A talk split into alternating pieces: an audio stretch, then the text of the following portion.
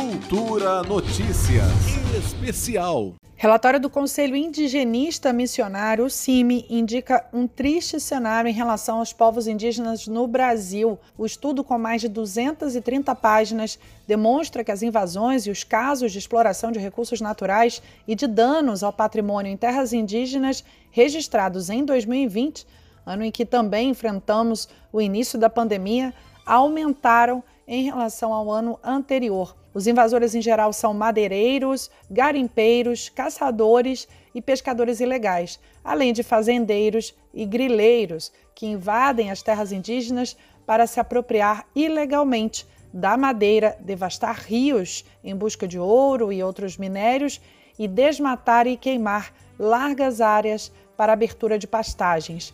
Em muitos casos, os invasores dividem a terra em lotes e comercializam ilegalmente, inclusive em terras indígenas habitadas por povos isolados. Esses grupos e indivíduos atuam com a certeza da conivência, muitas vezes explícita, do governo federal.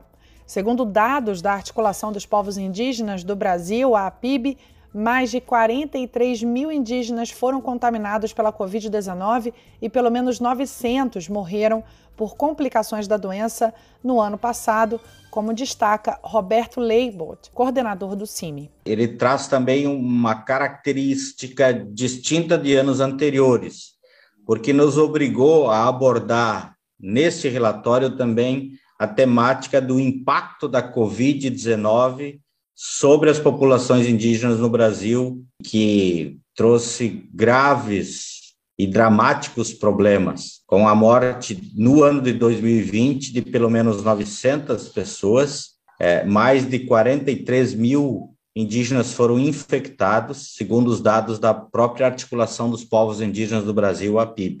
O caso dos povos Yanomami e Mundukuru exemplifica a estreita relação entre a ação dos invasores, a omissão do Estado e o agravamento da crise sanitária. Na terra indígena Yanomami, onde é estimada a presença ilegal de cerca de 20 mil garimpeiros, os invasores devastam o território, provocam conflitos, praticam atos de violência contra os indígenas e ainda atuam como vetores do coronavírus, num território onde há também a presença de indígenas em isolamento voluntário. Percebemos que a invasão territorial se deu de uma forma muito dramática nos territórios Yanomami, por exemplo, em Roraima, com a invasão de pelo menos 20 mil garimpeiros dentro do território, é, causando uma devastação é, sem precedentes. E a própria capa do nosso relatório das violências deste do ano de 2020 busca mostrar, através de uma imagem, o impacto avassalador do garimpo nos territórios indígenas.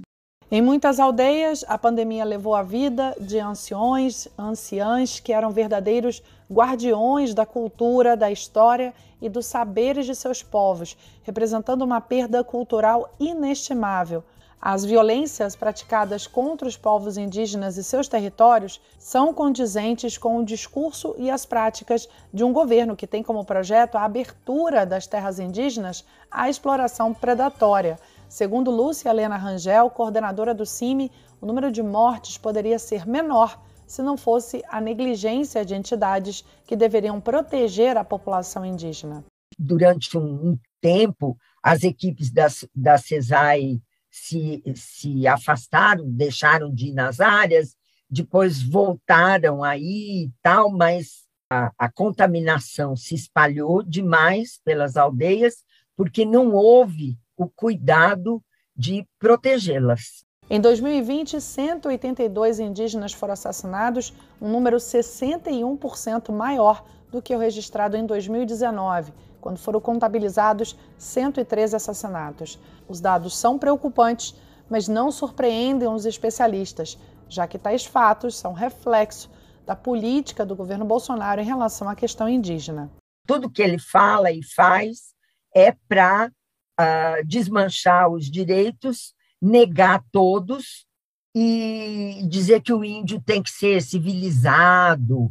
Ele fala umas bobagens, tem que ser gente como nós, coisas desse tipo. São ações propositais tá? Ações voltadas para a exclusão, que tem como consequência a morte. A antropóloga do CIMI, Lúcia Helena Rangel, diz ainda que a ameaça aos povos indígenas colocam o planeta em risco. Muito fácil resolver a questão indígena no Brasil.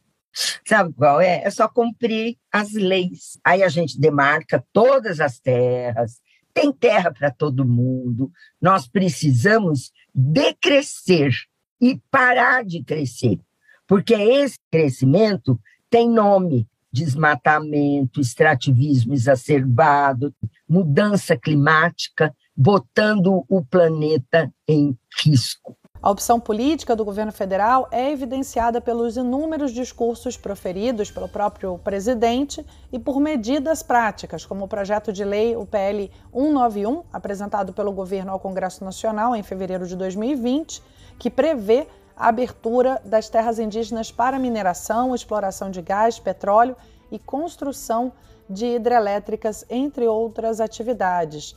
Cabe ressaltar que muitos dos casos de abuso de poder, ameaças e racismo, além de discriminação étnico-cultural, ocorrem quando os indígenas buscam atendimento ou assistência em meio à pandemia.